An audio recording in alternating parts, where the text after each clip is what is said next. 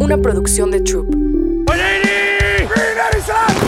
Bienvenidos a Mr. Fantasy Football, el podcast que te llevará a la cima de tus ligas y te convertirá en un auténtico maestro del fantasy. Con el doc Roberto Rangel y Rodrigo Rangel. Este es el kickoff de Mr. Fantasy Football. Bienvenidos a un nuevo episodio de Mr. Fantasy Football. A ver, ¿y cómo te fue esta semana número 10? No voy a hablar de eso. La gente no quiere escuchar cómo fue nuestro enfrentamiento. No es interesante. En general, en general. No quieres saberlo. A lo mejor y te gustó la semana en la NFL porque fue una bastante histórica, ¿eh? Bastante, bastante. Y muchos récords. Bastantes. Muchos récords eh, rotos, empezando por el 2-8 de Bill Belichick. 30 Ah. años los Patriots sin tener un récord 2 ganados, 8 perdidos. Sí, aunque yo iba más por el lado de que ha sido la semana en la historia Ah. del NFL que hay más juegos que lo ganan al último segundo el pateador. Es decir, que es Oh. gol de campo y que lo ganan la mayoría de los partidos. O sea, tenemos el de, bueno, no recuerdo el de los Lions, pero justamente el de Cleveland, el de Washington, el de los Broncos en contra de Buffalo, el de Cincinnati en contra de Houston. O sea, una semana bastante buena y divertida en términos de NFL. ¿Te esperabas eso del Monday Night? Broncos ganando a los Bills. Tú me llegaste a decir, ¿cómo, ¿qué está pasando con estos Bills? Dos intercepciones, un fumble a mitad del partido. Mira, justamente hay una quiniela en la que cada semana es ponerle a ver quién va a ganar y quién va a perder. Y yo nada más de puro... Survivor. Ajá, un Un Survivor Survivor. porque la verdad voy en último lugar. le puse... no, muy mal. Le puse... Qué bueno que hablas de fantasy. Le puse Denver. Porque yo pensé que justamente le iba a ganar Buffalo y al final me, me salió al revés. Me, me- me salió. La jugada me salió. Te salió la jugada. eh, es que yo creo que ya cuando estás en este punto de vas abajo de la tabla, igual en fantasy aplica muchísimo. Puedes empezar a jugar con tus jugadores. Meto a este, saco a este. Y vaya que hubo muchas decepciones. Vaya que hubo juegos interesantes. Yo me quería ir un poquito más, aparte de los récords que dijiste, bueno, de lo que vimos en la semana. O sea, los récords que se rompieron. CD Lamp llegó a romper récord de eh, más de 150 yardas en tres partidos consecutivos con más de 10, tar- 10 targets en cada uno. O sea, sí, Lamb está siendo increíble y me está encantando lo que está llegando a hacer justamente en este, en este equipo de los Cowboys, que igual Dak Prescott lo que llegó a hacer en solamente dos cuartos. El calendario es fenomenal para estos compadres. Sí, sí, sí, la vida que lo vienen haciendo bastante bien. Que justamente, mira, si nos siguen en Instagram se han dado cuenta que justamente subimos una pregunta que fue qué situaciones les gustaría de las que habláramos o qué ju- jugadores que les gustaría que habláramos justo en este episodio de waivers, lo cual lo vamos a hacer en unos momentos, pero justamente eh, unas cuantas dudas llegaron de cómo veíamos a Dak al resto de la temporada, que lo- Nice. lo, podremos tocar en unos instantes. Me parece, ¿qué te parece para que empecemos este episodio? Vamos a unas cuantas noticias que son interesantes. Ok. Vámonos a las noticias que tenemos para arrancar esta semana número 11 de la NFL. Se ve noticia número 1 para arrancar. Tenemos partido el jueves. Quien juega, juegan los Cincinnati Bengals. Y quien es probable que no vaya a jugar, no va a jugar. O parece que no va a jugar. T. Higgins. Una semana más sin T. Higgins en contra de los Ravens este jueves. Precisamente, que mira, me voy a adelantar un poco, pero justamente el episodio que va el de hoy de waivers y traemos un receptor en waivers que justamente a raíz de que no jugó T. Higgins en contra de Houston le fue bastante bien y es buena opción como streamer para esta semana. Ah, es que mucho- los waivers están bastante interesantes esta semana, eh. Ojo, eh, que vamos a hablar también de los waivers. Eh, otra noticia interesante es la lesión que cayó de Deshaun Watson. Se vuelve a lastimar, bastante ineficiente otra vez Deshaun Watson. Se le están haciendo este, estudios, esperemos que no llegue a ser complicado, pero las cosas no pintan bien. Kevin Stefanski el día ayer dijo que vamos a hacerle más estudios, una resonancia magnética a Deshaun Watson para ver qué es lo que puede llegar a suceder con él. Y esta noticia me gusta. Porque regresa Devon Akane. Se abre la ventana de 21 días. Ya le preguntaron a mi queridísimo McDaniels, oye, ¿cómo ves a Akane? Y pues espera que juegue esta semana, ¿eh? Otra vez, mira, en Instagram llegaron bastantes preguntas justamente, específicamente más cómo vemos a Raheem Monster, cómo vemos a Kane, ya, pues ya prácticamente todos sanos en este backfield, que justamente es lo que nos faltaba ver al inicio de la temporada cuando a Kane le estaba rompiendo. Que voy a decir la noticia, una- me quería aguantar la noticia ah, cuando habláramos de eh, Monster de ahí, pero si no se me olvida, entonces ahí me recuerdas, eh, Monster no entrenó el día de ayer. Ok. Interesante, ¿eh? viene de semana de bye, solo para que lo vayan considerando ahí. Bueno, otras situaciones, eh, los Patriots firman un, un nuevo corredor, este, también eh, los eh, Minnesota Vikings firman a Miles Gaskin. Lo firman por la lesión que tuvo K-Makers. Ya hablaremos de la situación de T.Y. Chandler a lo largo del episodio. Y me gustaría hacer mención a esta noticia. ¿Es, es T.Y. Chandler o Ty Chandler? T. Chandler. ¿T. Chandler? No, no te es, que, es que no sabía cómo pronunciarlo. Que sale como así como Devon Akane, que estaba diciendo Devon Akane, y dijo, Sí. a ver, no, yo me llamo Akane, ah, díganme Akane, esperemos que T.Y. Chandler salga a decir. Chandler. a decir qué es lo que va a pasar con él. Eh, esta, esta me molesta, ¿eh? Esta noticia me molesta porque yo sé que, así como yo estoy molesto, ustedes están molestos. ¿Por qué? Porque salió una noticia, nos dijeron, se avisó en la NFL que TJ Hawkinson iba a estar limitado para el partido de esta semana, porque había estado limitado a lo largo de los entrenamientos de la semana pasada. Y fue de los mejores Titans de la semana. Sí. Y todo lo hizo solamente en la primera mitad. Era solamente TJ Hawkinson. sí. ¿Qué- ¿Hay alguna pregunta con TJ Hawkinson? Mm, mira, no. había unas justo más con. Sí, sí, sí, sí, hay Ok, contigo. venga, Hawkinson. me- Sí, me sí, sí. aguanto, me aguanto. Sí, ya, ya me acordé. Sí, sí. hay. Eh, eh, y bueno, yo creo que en general tengo algunas cosas ahí quiero ir clavando, pero yo creo que van a salir justo estas eh, en, las, en los análisis, en las preguntas que mandaron ustedes, porque ya saben que ustedes mandan, nosotros respondemos y ya saben que ustedes son la mejor comunidad y se merecen lo mejor. Y aquí estamos para cumplir sus órdenes en fantasy. Nada más. ok, entonces nos vamos de lleno a las preguntas. Venga, ¿qué nos trae? ¿Qué nos trae la gente? ¿Qué, qué se pregunta la gente? Yo voy a mandar mi pregunta a Mr. Fa- ¿Dónde se mandan las preguntas? Ah, arroba Mr. Fancy Football. Ok, voy a mandar mi pregunta ahorita. Espero que me la conteste. Ok, y mira, eh, de las muchas preguntas que llegaron y situaciones que les gustaría que habláramos, y entre ellos jugadores, podría decir el nombre de quien la mandó, pero no vale la pena. Eh. Pero es que, bueno, mira, la primera, porque llegó rápido, la de J de León 49. Bien, J. de León, atento a la pregunta. Pero mira, no nada más el crédito va a él, porque este jugador salió N veces. Yo no que quiero, no quiero hablar. Ya sé quién es. Ya sabes de quién vamos a hablar. ya sé quién es. Y no quiero hablar de él. Porque es yo estuve muy hypeado. Yo dije, a ver, yo le voy a dar esta semana. La semana pasada fueron en contra de los Eagles. Y esta semana era un partido sumamente favorable porque vas en contra de los Giants. Pero dio cinco puntos fantasy Tony Pollard. Sí, sí, sí, sí. Justamente eh, se trata de Tony Pollard. La situación de Tony Pollard. Mira, la semana pasada les trajimos un análisis con respecto a Davante Adams, que todavía hay preguntas con él porque ya tuvo un mejor uso. Pero ahorita va con respecto a Tony Pollard. Y yo, a lo largo del día, yo te mandé una imagen, yo te hice una comparación que se me hizo bastante divertida. Y fue, Muy buena, ¿eh? y fue la comparación de Tony Pollard con otro jugador. Que a ver si adivinan quién es, que justamente es en yardas por acarreo, Tony Pollard, Tony Pollard tiene 4. Este jugador tiene 3.6. Participación de rutas, pa- participación de rutas, Tony Pollard tiene 43% y este jugador 43%. En target share, Tony Pollard tiene 11% y este jugador 9.4, bastante parejos hasta ahorita. En, en cuestión de snap share están iguales, 64% iguales. En tacleadas rotas, este otro jugador tiene 31 contra 15 de Tony Pollard. El número de no el número de tacleadas rotas de Pollard es bastante bajo. En acarreos por partido, Pollard tiene 15 y este jugador 13. Y puntos fantasy por partido, Pollard tiene 13 y este jugador tiene 11. ¿Y con quién lo estamos comparando? Es de morado. Es Alexander Mattison. Qué mal, ¿eh? Que también ha sido un poco ineficiente. Y tú me decías, ¿qué es lo que estamos haciendo? ¿Estamos hablando demasiado bien de Pollard o estamos hablando demasiado mal de Mattison? Justo, porque, o sea, todas las estadísticas que les acabo de decir, yardas por acarreo, eh, acarreos por partido, tacleadas rotas, bueno, ahí se este, está bastante disparejo, pero más hacia fa- al favor de Alexander Mattison. Pero en cuestión de participación de rutas, target share, snap share, puntos fantasy por partido, están bastante parejos estos dos hombres y nada más habla de pues, lo mal que lo está haciendo Pollard. Es que no es mal, es pésimo. O sea, este partido eh, anotaron todos. Es que anotó todo mundo. Eh, Dak Prescott, eh, la verdad, le fue bastante, bastante bien. Metió más de 400 yardas, que eh, lo repito, eh, Dak Prescott, el primer cuarto casi no vimos nada. Juegan el, tercer, en segundo, tercer cuarto y lo sacan en el cuarto cuarto solamente con. Dejan el cuarto con 12 minutos, o sea, literal, solamente jugó dos cuartos y medio. Y llegó a clavar, eh, bueno, 35 veces lanzó el balón, lo fue, fue bastante bueno. 400 eh, pases, eh, yardas aéreas, perdón. Y bueno, cuatro touchdowns y ninguno fue para Tony Pollard. Eh, yo ya eh, me bajo oficialmente, yo creo que me tardé en bajarme este tren, no sé qué opinas tú. Eh, llegan a ser otra vez eh, partidos favorables. Eh, si me preguntas, ¿cómo ves el escenario de la siguiente semana para Tony Pollard? Pues mira, es que vas en contra de Carolina, que es la segunda peor defensiva en contra de la carrera.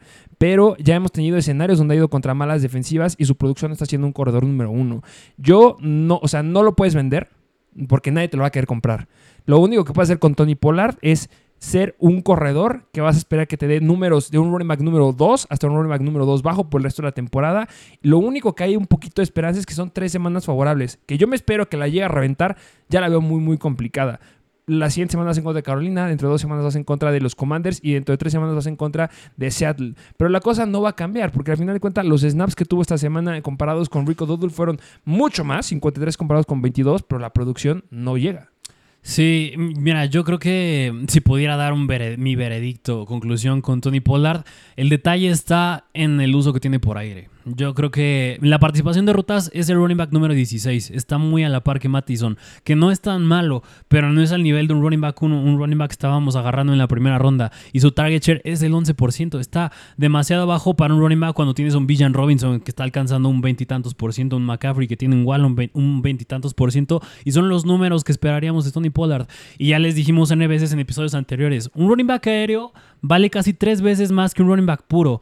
Y al momento, desgraciadamente, Tony Pollard es un running back puro. No está haciendo tanto aéreo, lo acabas de decir. En este juego en contra de los Giants, CD Lamb 14 targets, Brandon Cooks 10 targets, Michael Gallup 2 targets y se quedó sin targets Tony Pollard. Así que yo creo que eso tira mucho su valor.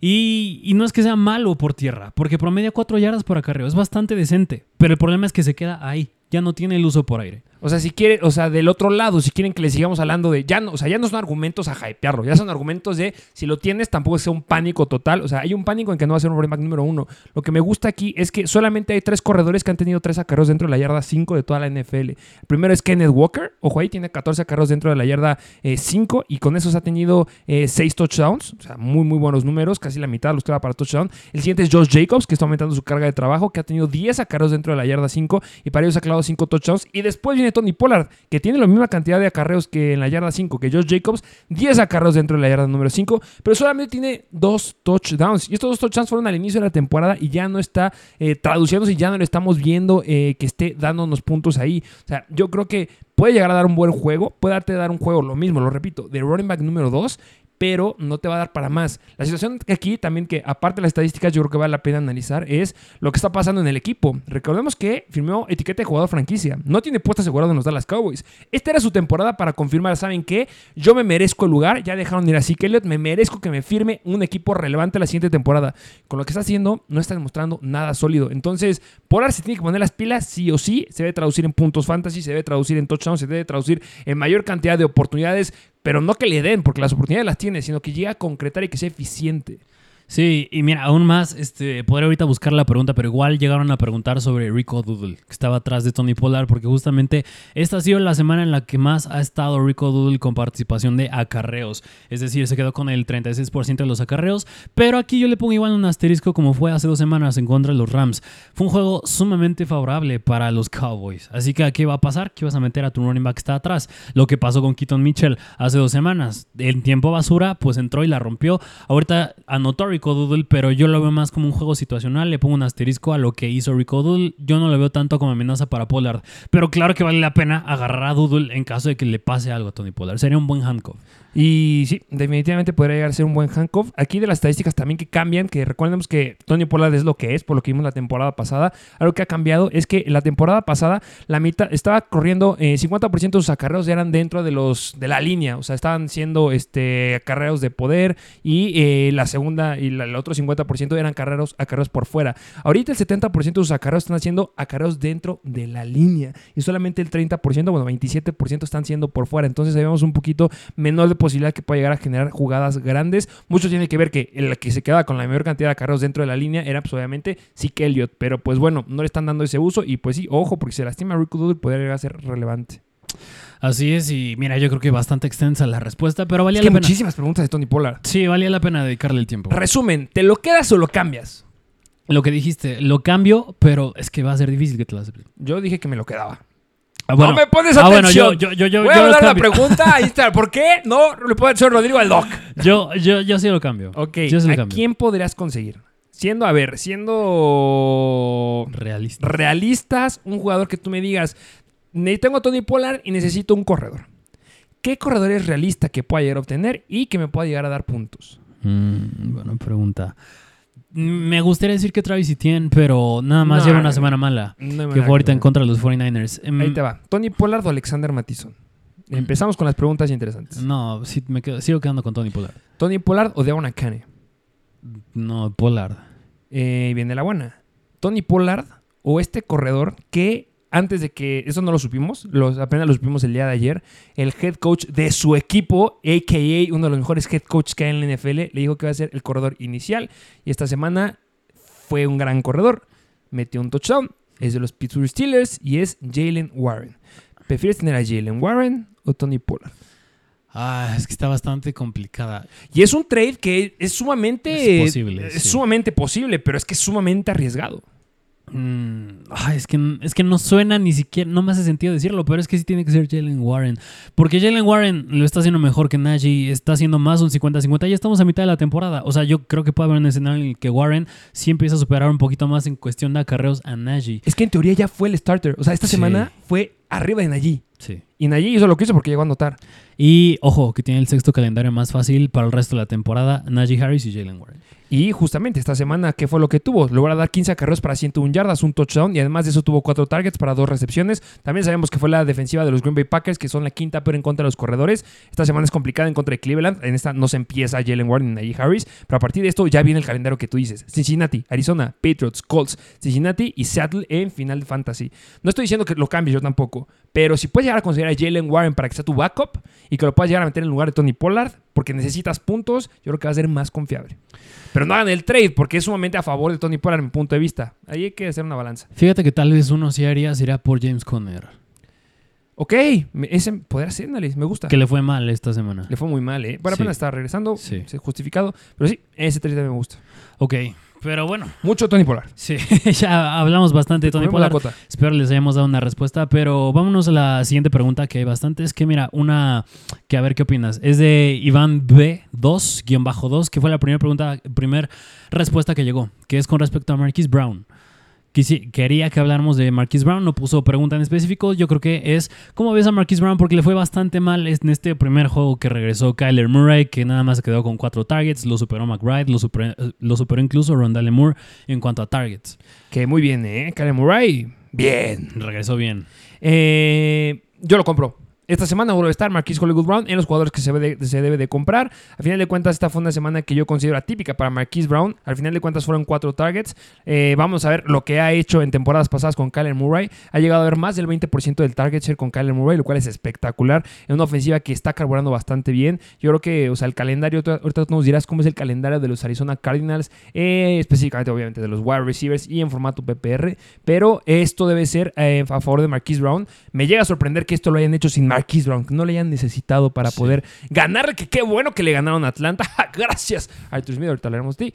Pero este, yo creo que es un jugador que debes de comprar. Sí. Más que barato ahorita, sumamente barato. Mira, lo dijiste bien. A lo largo de la temporada, de la temporada venía con 25% del target share, 8 targets por partido. Y lo dijiste bien. En el 2022, semanas en las que estaba Kyler Murray y en las que no estaba DeAndre Hopkins, es decir, cuando era el wide receiver 1, Marquise Brown, promediaba 10 targets por partido. Nice and Eso ya es bastante bueno y no importa el target share, porque ya 10 targets es bastante bueno. Yo creo que aquí la diferencia es que pues ya no tienes un Hopkins, un Hopkins pero ya tienes un Trey McBride, que se ha quedado con más del 25% del target share en tres semanas seguidas. Pero yo lo veo bastante atípico, ¿eh? Este, o sea, McBride se sabía que iba a ser relevante porque a final de cuentas no está a Kurtz y es un. Callum Murray es un, un quarterback que le suele dar bastante volumen al, al Tyrant, que muy bien, Trey McBride me encanta por el resto de la temporada, ¿eh? McBride es un gran, gran hitazo hasta que regrese Sackers. Y este, Marquis Brown debe mejorar, ya lo dijiste, cuando estaba de Under Hopkins era bastante sólido. Así es, así que bueno, el buen Marquise Brown, yo concuerdo contigo, lo tienes que comprar porque esto va a ir para arriba. De- es que no es que vaya, es que debe de ir para arriba sin ningún problema. Justamente. Sí, justamente, sí, el promedio del target, ya lo dijiste, eran 10 targets. Llegó a tener un partido de 17 targets para 14 recepciones en contra justamente de los Chargers, con ahora 28 puntos. Y su promedio de target share está a más de 25%. Números de un receiver número 1. Y debe de, de traducirse esta temporada. Precisamente. Ah, mira, vámonos a otra pregunta, otra situación que voy a regresar a la de J de León 49 porque la de Tony Pollard todo el mundo la tenía y él puso otra, que justamente es la de Chris Olave. Y yo creo que tú lo puedes entender muy bien porque tú lo tienes. Derek Carr, eres una basura. No te quiero volver a ver. Cuando estaba Derek Carr, el único pase que le da a Chris Olave fue en el que se lastima. Le da un pase solamente que llega a generar eh, más de 10 yardas, lo cual fue bastante bueno. Y después de que sale Derek Carr, entra James Winston y tiene 8 recepciones para... mm, ¿Cuántas yardas fueron? 79. 79 yardas y un touchdown. Sí. Aquí viene algo bien importante que eh, viene el análisis, que esto pues ya lo vieron, ya lo publicamos en Instagram. Jameis Winston es un coreback que nos encanta para fantasy. Pero si tú le vas a los Saints, lo detestas. Porque es malo. Es una tasca. Es un atascado, pero es malo. Pero es justa la definición de un coreback que quieres que tenga tu wide receiver número uno. ¿Por qué? Porque es un atascado.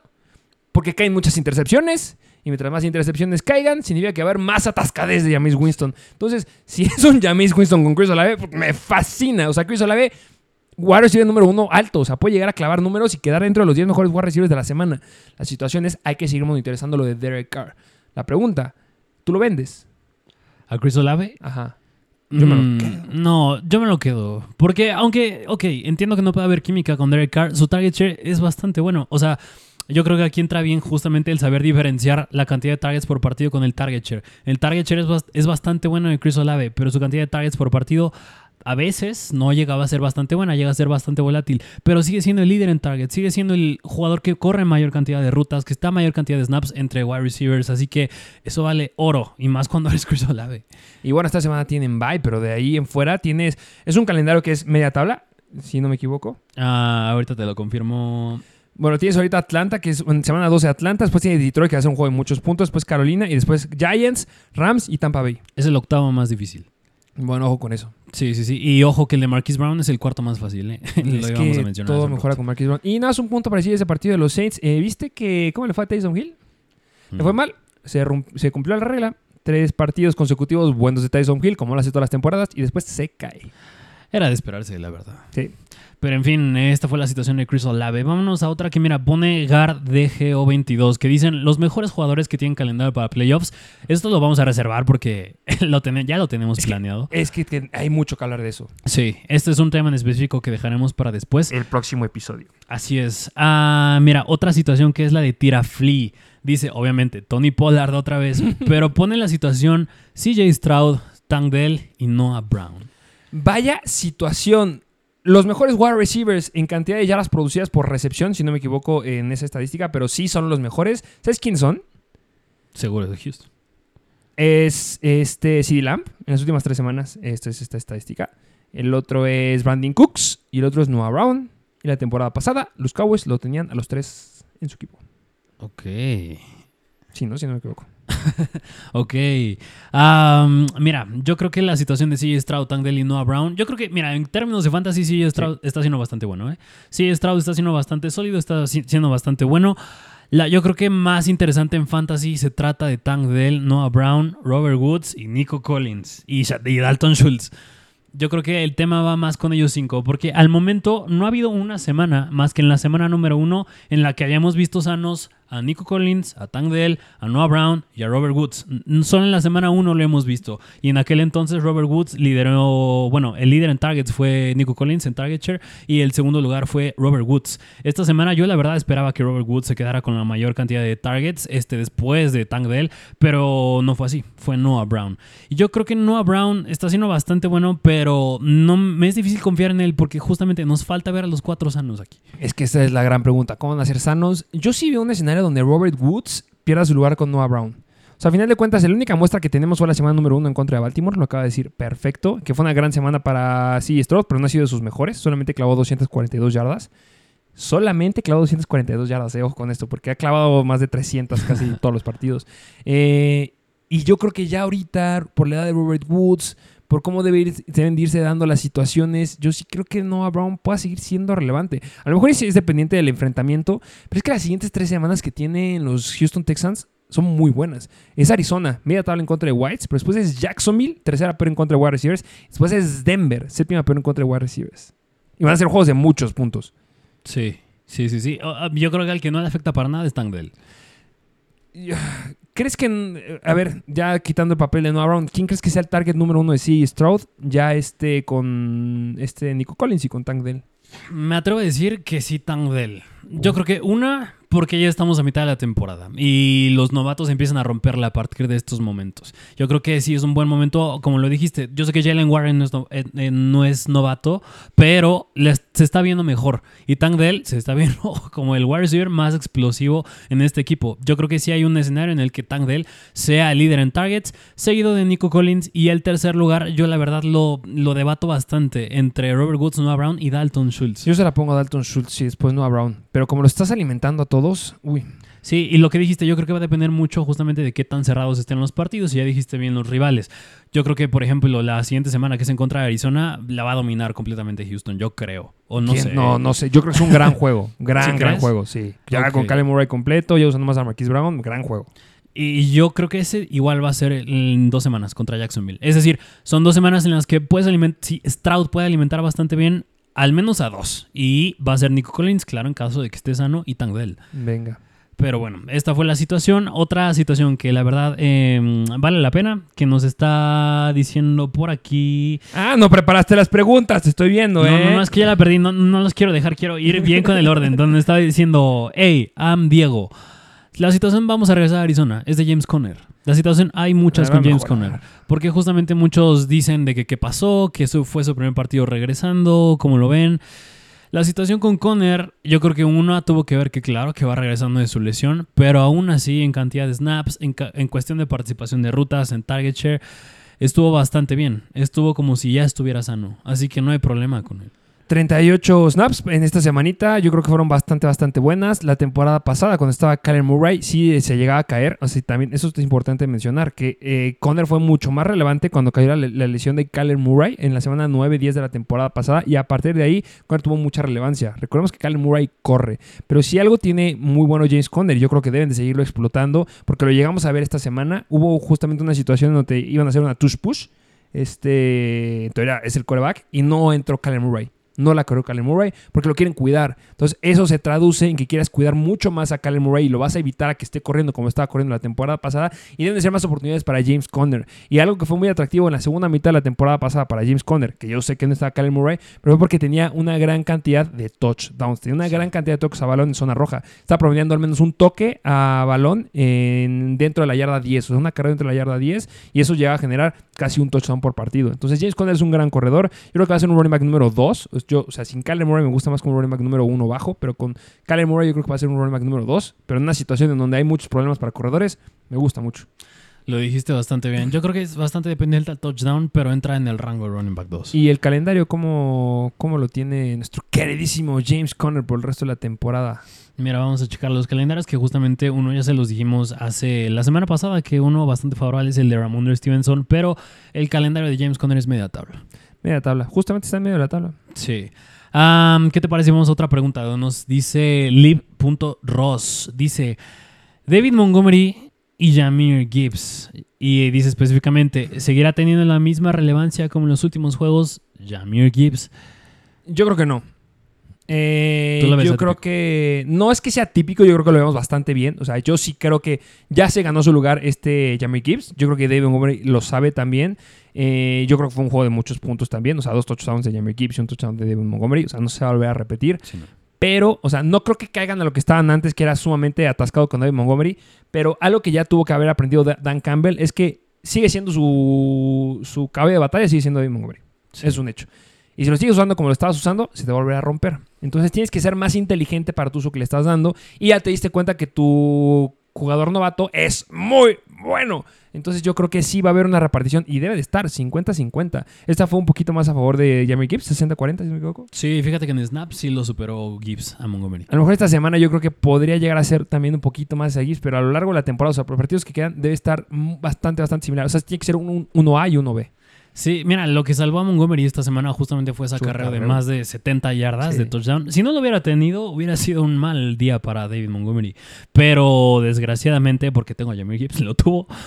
Pero, Eh, sí me digo. pero en cuestión de corto yardaje y en zona de gol fue 50-50 otra vez. Es decir, de... mm, Mira, en zona de gol fueron cuatro snaps para Jamir Gibbs y tres para Montgomery. En corto yardaje fueron cuatro para Montgomery y tres para Jamir Gibbs.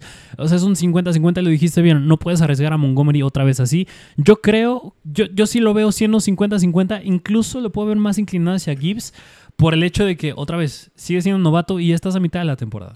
Y yo creo que lo que sí va a cambiar es que justamente estos tres acarros que tuvo, dentro de la yarda 5 y este tal que, tu- que tuvo dentro de la yarda 5, yo creo que eso sí se los va a terminar quedando otra vez David Montgomery. O sea, yo creo que eso sí van a comer más para David Montgomery. Yo creo que van a estar produciendo igual. David Montgomery va a tener los touchdowns un poquito más y Jamie Gibbs jugadas grandes este, que las puede hacer. ¿eh? O sea, si la llegas a tener, no creo que sea un jugador que tengas que soltar ni nada. Te lo quedas, no hay ningún problema. Van a ser running back número 2. Es como yo los veo por el resto de la temporada. Clavó 26 puntos fantasy. Es un calendario bastante favorable. Hace en contra de Chicago después de Green Bay. O sea, lo que corrió ahorita Steelers fue una locura. Después se complica porque hace en contra los Saints. Y lo que no me gusta es que en final y semifinal de fantasy vas en contra de Minnesota y de Dallas. O sea, la final en fantasy vas en contra de Dallas. Entonces eso no me gusta mucho. Entonces mucho ojo ahí. Vayan viendo qué otros jugadores tengan, tienen para poder sopesar. O sea, yo creo que tienen de los mejores caminos a playoffs. Lo tienen los corredores de Detroit.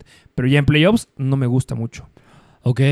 Ok, bueno, aquí está la situación de Gibbs y Montgomery. Vámonos a la siguiente que está al igual, la íbamos a tocar un poquito en las noticias, pero la guardamos para ahorita. Es de Pablo.marín. Dice, ¿cómo afectará a Hawkinson el regreso de justamente Justin Jefferson? Y ahí creo que llega a haber otra pregunta justamente con respecto a Justin Jefferson de cuándo podría regresar. Este, ¿qué hacer con Hawkinson en caso de que regrese justamente Justin Jefferson? ¿Cómo los ves con Joshua Dobbs? Ya salió a hablar este el head coach, es Aidan O'Connell. Si no Ah, equivoco. ¿Qué viene con él? Kevin O'Connell, siempre le pongo Aidan O'Connell. Ese es el coreback. Sí. Kevin O'Connell ya salió a decir que eh, es que odio que usen esta palabra, esta, ramping up. O sea, va Hacia en arriba. una rampa inclinada, va hacia arriba. Pero la misma cuestión es qué tan inclinada Ah, sí. está la, la inclinación de la rampa. Entonces, bueno, ya está mejorando. Yo creo que ya puede llegar a jugar esta semana. O sea, lo activaste, abriste la ventana la semana pasada por algo. Creo que Justin Jefferson ya podría jugar esta semana. ¿Cómo le va a afectar eh, justamente a TJ Hawkinson? ¿Viste cuánto targets tuvo TJ Hawkinson esta semana? Mm, no, pero supongo que estuvo muy cañón. ¿Cuánto crece? Muy atascado para un Tyrant. Ay, tiene que ser más del 30%. Más. 35. Más. No, ya 40. es Más 50. 46, 47% del target share. Una locura. Para un Tyrant es una locura. Es una tasca. Nunca lo había. No, recuerdo para, haberlo para visto. cualquier ¿eh? jugador cañón. Sí. Y este. Y bueno, ahorita quiero hablar de otro jugador ahí. Acuérdame. Eh, un. Bueno, ahorita te digo. Este, yo creo que le va a afectar. El target número uno es Justin Jefferson. Se Sí. acabó. Es como de así son las cosas. Lo llegamos a ver en Arizona. Joshua Dobbs es un coreback que puede alimentar muy bien a Justin Jefferson. Va a ser su target favorito. ¿Por qué? Porque es el esquema que tienen los Vikings. No te va a cambiar. Cambia mucho que- porque ya tienes un coreback corredor, que eso no lo llegaban a tener con este Kirk Cousins. Y eso es bastante favorecedor para los Vikings. Me encanta Joshua Dobbs. Pero no creo que afecte a Justin Jefferson. Debe de quedarse otra vez con un target share de más del 27%. Y TJ Hawkinson, ojo, de los mejores Tyrants para cerrar la temporada, ¿eh? Me encanta, uno, por la cantidad de targets que va a tener, y dos, por el fucking calendario que tiene. A ver. Semana 11 en contra de Denver, peor en contra del Tyrant. Semana 12 en contra de Chicago, séptima peor en contra del Tyrant. Semana 13 bye. Semana 14 en contra de los Raiders, que son media tabla. Después Cincinnati, segunda peor en contra del Tyrant. Detroit, que va a ser un juegazo de muchísimos puntos. Quinta peor en contra del Tyrant. Y cierras en contra de Green Bay, que son la décima mejor en teoría, pero es porque no metes muchos puntos. Tío Hawkinson, creo que me gusta más que Kelsey. Ah, No sí, lo sé. no, Travis Kelsey es otro tema, ¿eh? Pero si Joshua Dobbs puede alimentar un Tyrant, muy bien, porque es lo que hemos visto que ha hecho justamente al inicio de la temporada. Está alimentando muy bien a Sackers y llegaba a alimentar a Tay McBride y a, a Sackers. Y ahorita solamente tiene un target en la zona de Tyrant. Y el esquema está hecho para T. Hawkinson y para Justin, Jefferson. Entonces, brutal lo que se viene para Ah, Hawkinson. A ver, y solo como pregunta extra, entonces, ¿dónde dejas a Jordan Addison ahí? Eh, muy atrás. Sí. Yo creo que sí lo puede llegar a alimentar, pero no lo que nos estaba dando. O sea, se va a quedar con un target cer- cercano al 20%, lo cual es bastante bueno. Y es un wide receiver 2 bajo, un flex. Muy buen flex. Yo creo que va a ser muy confiable. Ok. Pero pues, también fue una típica, ¿eh? porque recuerden que no jugó aquí Osborne. Entonces, mucho cuidado ahí. Ok, pero con Jefferson y Hawkinson no nos preocupamos. Los dos los puede mantener este Joshua Dobbs sin ningún problema porque ya no lo demostró. Ok. Ah, mira, vamos a hablar justamente donde dice Aldo López L87. Son la mera berenjena, pero deja su pregunta justamente. ¿Cuándo es el tiempo de tirar a Trevor Lawrence? Y lo quiero, lo quiero vincular justamente con otra pregunta que ah, está un poquito más abajo, pero justamente era con respecto a Calvin Ridley. Era qué hacer con Calvin Ridley. Mira, aquí de eh, L. Fernando bajo Cobian. ¿Qué demonios está pasando con.? No, esta es la de Tony Pollard. Había otra de Calvin Ridley. Aquí está. De Diego Araico. Dice: ¿Qué pasa con Calvin Ridley? ¿Vale la pena tenerlo o qué trade puede ser bueno? Es decir, hablar de la situación en los Jacksonville Jaguars.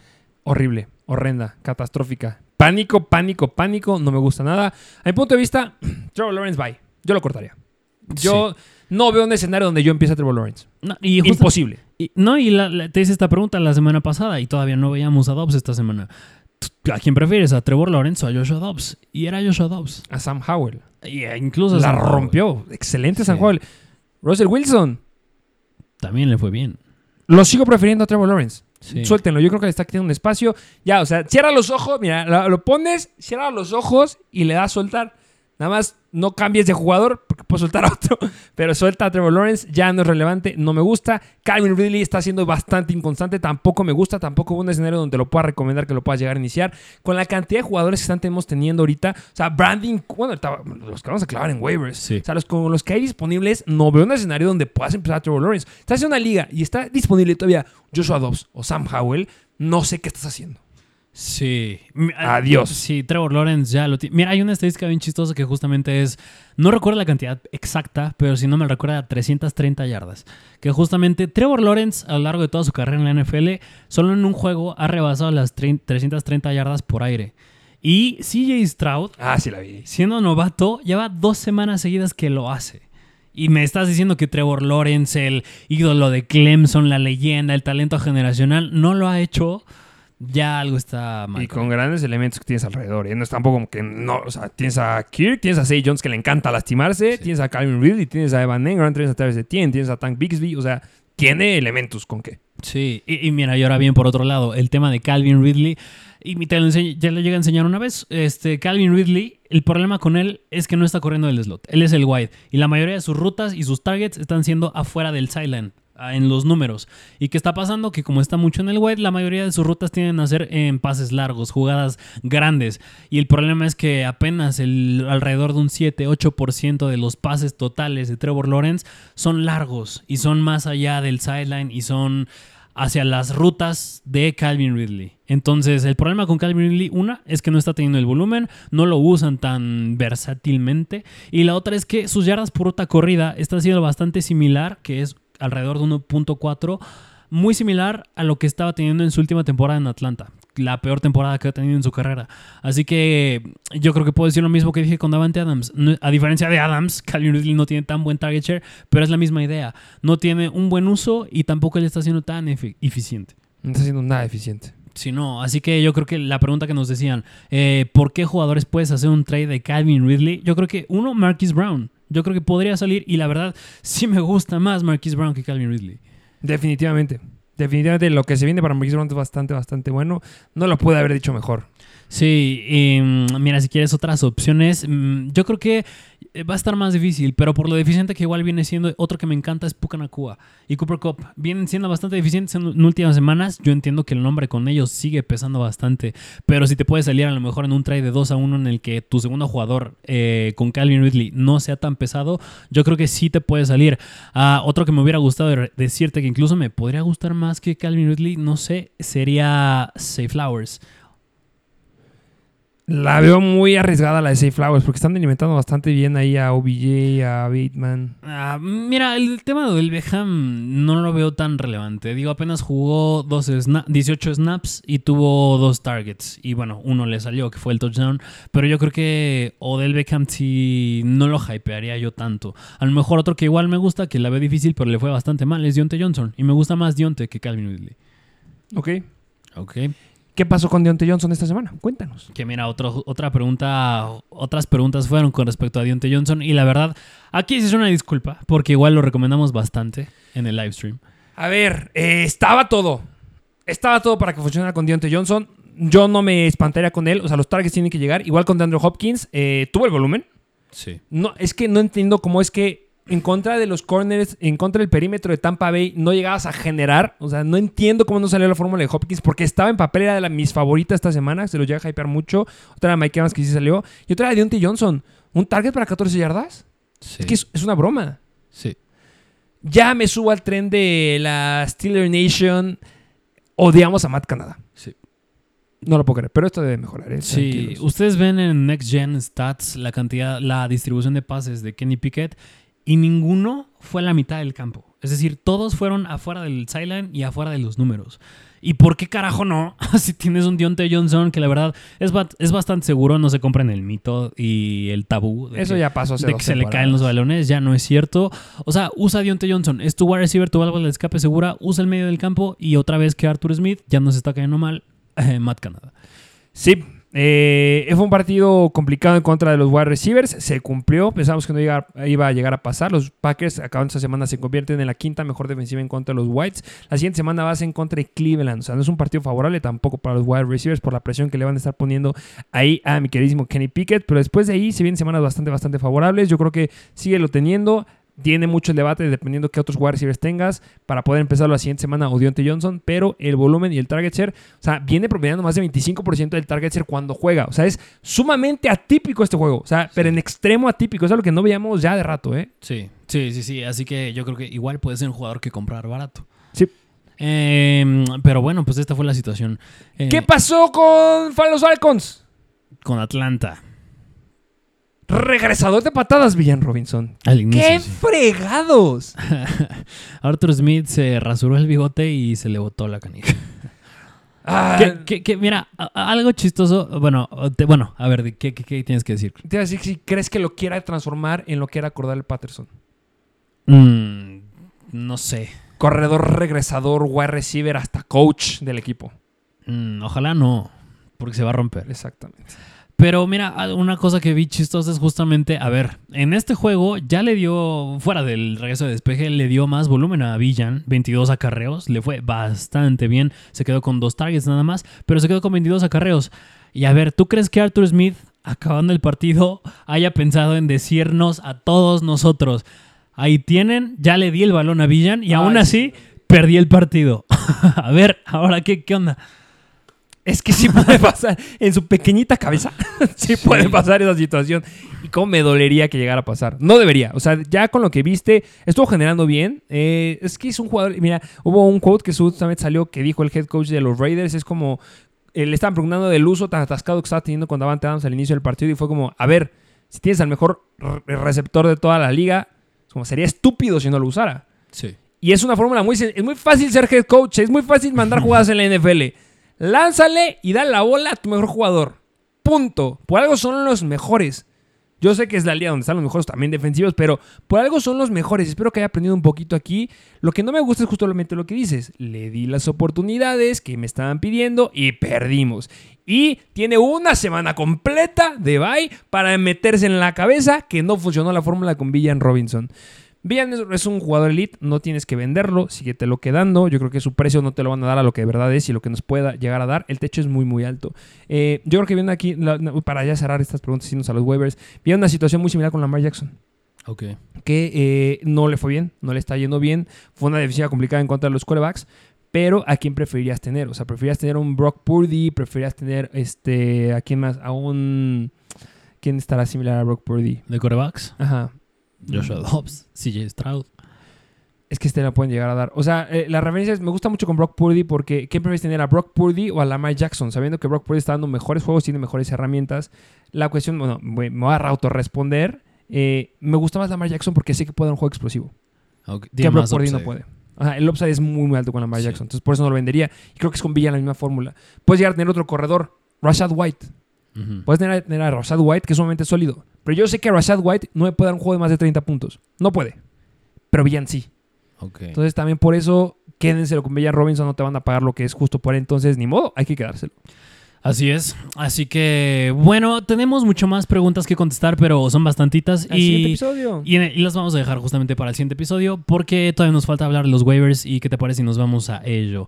Empezando con, bueno, los waivers de esta semana, ya el número 11, con los corebacks, que este coreback repite de la semana pasada, es de los Minnesota Vikings, y tienes que agarrar sí o sí a Joshua Dobbs. Josh Dobbs. Eh, esta ya la llevamos a decir mil veces. Facilita, rapidita. Joshua Dobbs está siendo de los 10 mejores quarterbacks en la NFL. Se viene un calendario favorable lo que le queda a Joshua Dobbs. Yo creo que sigue disponible en muchísimas ligas. Y regresa Justin Jefferson. ¿Qué más puedes pedir para un quarterback? O sea, de verdad, Joshua Dobbs, si está disponible, necesitas un quarterback bueno para cerrar la temporada. Aquí es donde tienes que apuntar. Tienes, vas en contra de Denver esta semana, que no va a repetir lo que hizo Josh Allen, definitivamente. Pero vas en contra de Chicago después. A dos semanas bastante favorables para los quarterbacks. Después tienes semana de bye. Mucho cuidado ahí. Si tienes a Lamar Jackson, cuidado confiados y agarras a Joshua Dobbs porque también tiene semana de bye en la semana número 13. Me está pasando y necesito agarrar otro quarterback. Me choca tener tres quarterbacks en mi equipo. Pero después regresas en contra de Las Vegas y justamente semifinal, eh, cuartos de final y final, semifinal de Fantasy vas en contra de Cincinnati. A muchísimos puntos este juego y en contra de Detroit. Demasiados puntos va a haber en estos juegos. Entonces Joshua Dobbs es un gran quarterback por lo que queda la temporada. Así es, así que lo tienes que agarrar porque igual tiene el plus de que corre un poco más. Eh, vámonos al siguiente coreback que justamente es de los Indianapolis Colts y es Gardner Minshew, que Gardner Minshew ya es más underground, es más profundo, pero tiene un calendario mm, relativamente favorable para el resto de la temporada, es decir, nada más dos de los últimos de las últimas semanas que quedan, sin contar esta semana número 11, es bastante buena para Gardner Minshew en caso de que sigas teniendo problemas de corebacks. Y del lado de los corredores, Vámonos a la posición de running backs con el primero de los Baltimore Ravens. Ha estado N veces aquí. Se las cantamos desde hace ya meses. semana número 5. Desde la semana número 5 se los cantamos aquí en Mr. Fancy Football. Es el novato Keaton Mitchell. que ya salió a decir mi queridísimo este John Harbaugh que le van a dar más cantidad de volumen a Keaton Mitchell. ¿Qué es lo que querías? No puedes pedir nada más. Se acaban a caer la cantidad de repeticiones para Gus Edwards. Ni modo. Si vemos lo que pasó la, semana número 9, vimos que tuvo la mayor cantidad de snaps. Fue Justice Hill con 48 snaps. Después le siguió mi queridísimo Gus Edwards con 14 snaps. Y después Quito Mitchell con, 14 con 13, perdón. Pero esta semana Justice Hill se va hasta el segundo puesto porque solamente tuvo 3 snaps comparado con Gus Edwards que tuvo 27 y Quito Mitchell 11. Pero ojo, porque con esos 11 snaps le valió para meter 3 acarreos, 34 yardas, un touchdown, jugadas explosivas. Esta semana vas en contra de Cincinnati. Que ojo, eh, fue en contra de Cleveland, eh, que no cualquiera les corre así. Vas en contra de Cincinnati, vas en contra de los Chargers. Le vas a dar una mayor cantidad de volumen. Ya les dije, ya vimos esta película con alguien en los Miami Dolphins con Devon Akane y se viene otra vez con Keaton Mitchell. Si necesitas un corredor, este es prioridad. Prioridad de todo. Sí. Sí, sí, sí, tiene gran upside el buen Keaton Mitchell. Eh, vámonos al siguiente, que justamente es de los Minnesota Vikings y es Ty T.Y. Chandler. T.Y. Chandler. ¿Qué me puedes decir de mi queridísimo T.Y. Chandler? Ah, mira, algo que pasó en este juego en contra de los Saints y los Vikings es que al final, si no mal recuerdo, Alexander Mattison tuvo una conmoción. Sí. Así que, ¿qué pasó? Eh, llevó a que Ty Chandler, T.Y. Chandler tuviera más oportunidades, más acarreos, se llevó el touchdown. Y eso no es el tema relevante aquí. Yo creo que un punto es que mm, hay que ver el estatus de Alexander Mattison en la- esta semana y semanas siguientes. Pero T.Y. Chandler viene a tomar el rol que tenía Cam Makers. Y es un rol de zona roja, un, sol, un rol para meter acarreos, ya se vio en contra de los Saints. Y yo creo que no, es claro que no es para que tengas un running back 1 ni un running back 2 alto. Es para un flex, pero un flex que puede tener touchdowns. Y eso es sólido.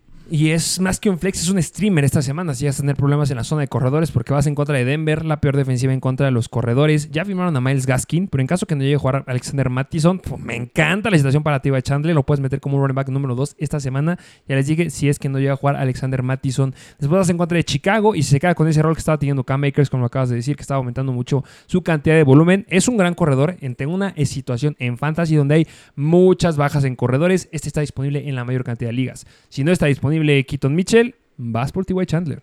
Así es, vámonos al siguiente que es de los Houston Texans y es Devin Singletary que lo hizo bastante bien en contra de Cincinnati y aquí el detalle es va a regresar Damian Pierce pero yo sí veo un escenario en el que ya no sea el backfield de Damian Pierce puede ya ser más un 60-40 Aquí a entra favor de Singletary. Un problema porque aquí hay amor a Damon Pierce. El equipo lo quiere. El Sí. equipo quiere a Damon Pierce y por mucho que haya dado mucho volumen, que esto ya lo llegamos a ver con Zach Moss, por ejemplo, que tuvo muchísimo volumen, regresa Jonathan Taylor y se siguió quedando con la mayor cantidad de volumen, no creo que pase aquí. Yo creo que regresan y va a ser al menos un 50-50.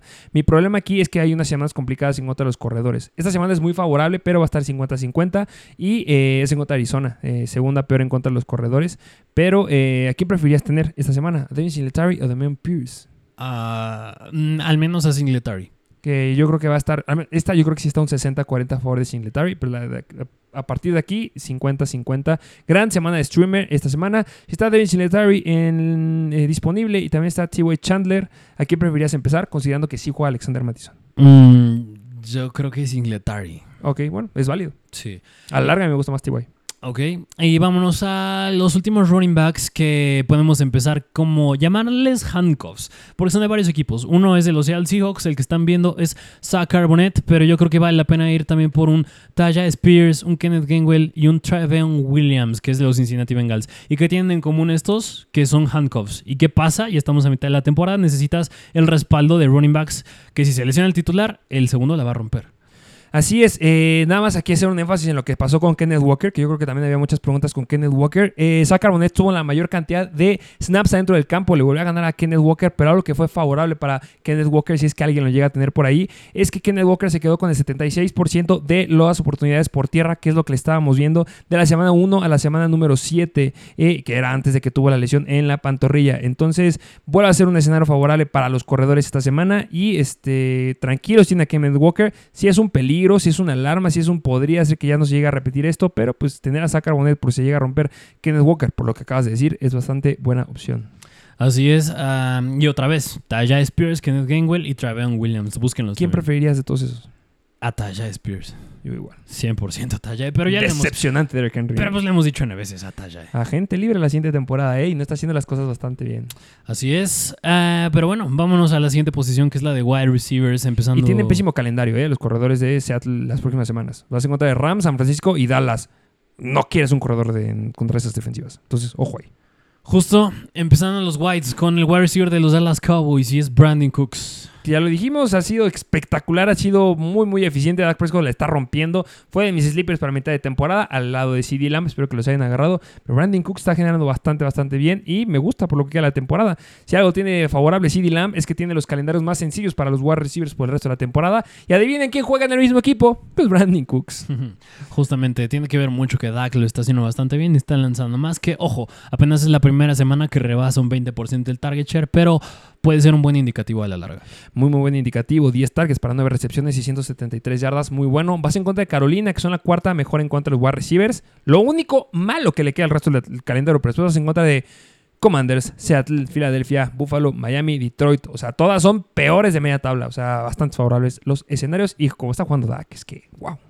Así es, vámonos al siguiente wide receiver de los New England Patriots novato y es de Mario Douglas que en este juego en contra de Indianapolis fue el segundo mayor en rutas y segundo mayor en snaps, 35% del target share, 9 targets, pero el detalle aquí es que aún falta Devante Parker. Y que estoy en semana de valle está, ¿eh? Eh, recuerden que no juegan esta semanita, entonces mucho cuidado si quieres ir por él. Falta Davante Parker. Y las cosas no están funcionando con Mac Jones. Metieron al final del partido a Bailey Zappi. Hace un voy a tirar el balón. Ah, se la creyeron. Ah, pues me interceptaron. Entonces eh, ya le preguntaron a Bill Belichick, oye, ¿qué onda? ¿Qué va a pasar aquí al, futuro de los Patriots? Y fue como, vamos regresando a Alemania, tenemos tiempo para pensarlo. Yo creo que ya van a sentar a Mac Jones y va a ser el equipo de Bailey Zappi. Y pues bueno, va a ser en contra de los Giants en la semana 12 y es bastante favorable. Ok, pero bueno, vayan por Demary Douglas. El siguiente wide receiver de los Washington Commanders que ya regresó es Curtis Samuel, que justamente ya corrió otra vez rutas. Tuvo buena participación de rutas, buena cantidad de snaps, buena cantidad de targets. Viene con el hecho de que Sam Howell lo viene haciendo bastante bien. Y al que tiraron fue a Jahan Dodson. 92% de los snaps adentro de Jahan Dodson. El wide receiver que tuvo la mayor cantidad de tiempo adentro del equipo y una decepción. Sí, así que el target aquí es Kurt Samuel. Que muchos, por lo que está tu Kurt Samuel, es porque es de los mejores streamers de wide receivers que están disponibles de esta semana, porque vas en contra de los Giants, la tercera peor defensiva en contra de los wide receivers. Ya vieron lo que hizo eh, CD Lamb, lo que hizo Brandon Cooks, lo que hizo Ferguson, también le llegó a ser bien, Doodle. Todo el mundo anotó por aire, excepto Tony Pollard en ese partido. Sí. Justamente, pero buscan a Curtis. Vámonos al siguiente wide receiver o siguientes dos, que justamente es de los Arizona Cardinals. Uno es el que están viendo, es Michael Wilson, pero el otro que también se quedó con unos sólidos cinco targets, bueno, ocho targets en este partido, fue Rondale Moore. Yo creo que eh, si necesitas a alguien como emergencia en esta semana, yo creo que va a ser un juego de muchos puntos. Houston es media tabla en contra de los wide receivers. Me gusta mucho más Rondale Moore como un streamer esta semana, pero después, a la larga, y a la larga, y que ya no es una larga, no tan larga, un poquito más corta. Me gusta mucho porque a partir de la semana 13, o sea, semana 13 vas en contra de Pittsburgh, que son la sexta, pero en contra de los wide receivers. Tiene semana de bye en la semana 14 y semana 15 vas en contra de San Francisco, que y con esa mejora en la línea ofensiva, ya no sé si creerme que son la octava peor defensiva en contra de los wide receivers. Y en semifinal de Fantasy vas en contra de Chicago, media tabla en contra de Whites. Y cierras Fantasy en contra de Filadelfia, al día de hoy, la peor defensiva en contra de los wide receivers.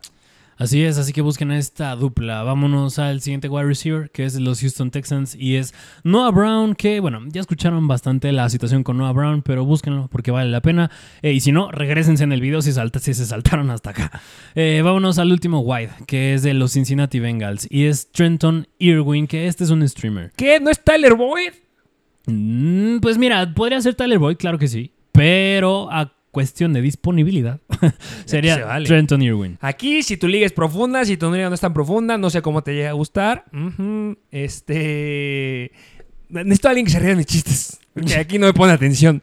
Este, van en contra de Baltimore, una defensiva complicada en contra de los wide receivers, pero cuando se enfrenta a Joe Burrow en contra de Lamar Jackson, suelen ser juegos bastante, bastante atractivos. Ya les dijimos, no juega T. Higgins. Entonces, si llega a hacer lo mismo que llegó a hacer esta semanita, mi queridísimo Irwin, pues es bastante bueno porque fueron dos recepciones de más de 20 yardas.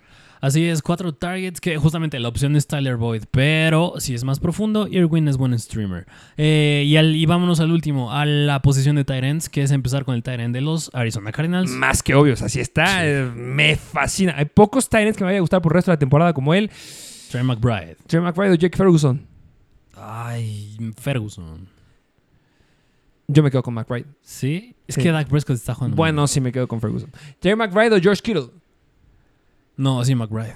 Y Si no hubiera sido por la atascada, la escapada que tuvo George Kittle esta Sí, semana no, con touchdown, hubiera sido muy malo. Así para es. que vean más o menos dónde lo ponemos. ¡No suelten a Kittle! Sí, no. Pero para que sepan el nivel donde lo ponemos a McBride. Sí, no. Eh, búsquenlo. Y el último Tyrant y último jugador que les traemos de los Steelers es Pat Fairmouth, que a Pat Fairmouth mucha gente ya lo pudo haber, haber soltado. Seguro, sí. Venía lesionado y no es que vaya a ser la, el potencial, sí, la bomba. No es que vaya a ser la bomba Fairmouth, pero venía promediando 9 puntos fancy por partido. Solía ser el target en zona roja para Kenny Pickett. Así que si tienes problemas como Tyrant, ya es más profundo, pero es buena opción. Hay que ver la fórmula ahí, eh, cómo se da con ese ya mayor volumen de George Pickens, pero sí, eh, yo creo que es una muy buena opción. Esta semana no, porque va en contra de Cleveland, si es que ya lo llegan a activar, eh, la mejor en contra de Tyrants, pero después vas en contra de Cincinnati y quieres ese juego, justamente Cincinnati en contra de los Steelers, Steelers van a ir perdiendo y van a tener que usar a sus elementos más importantes y de más confianza, y uno de ellos es Pat Fairmouth. Así es, y esos fueron todos los waivers de esta semana, que bastante rápidos, pero decidimos dedicarle más tiempo justo a las preguntas que vale más la pena contestarles. Así es, espero que les haya gustado el episodio. Vamos a seguir contestando preguntas para el siguiente episodio. Se viene el siguiente episodio. Ahora sí, el calendario más favorable para las posiciones en este caminito ya a playoffs y también unos cuantos trades para que puedan mejorar su equipo. Ya vieron, nos gusta mucho, muchos jugadores que están infravalorados, ya se los mencionamos este episodio, pero hay unos otros por ahí que siguen escondidos. Así es, eh, ya lo dijiste bien, espero les haya gustado el episodio. Dejen su like, dejen un comentario, suscríbanse si no lo han hecho. Y si no, váyanos a seguir en Instagram, donde igual pueden ahí subir su pregunta y la podemos Sí. tocar en el episodio. Muchas gracias por escucharnos y sin nada más que agregar, pues nos vemos a la próxima. Mr. Fantasy Football.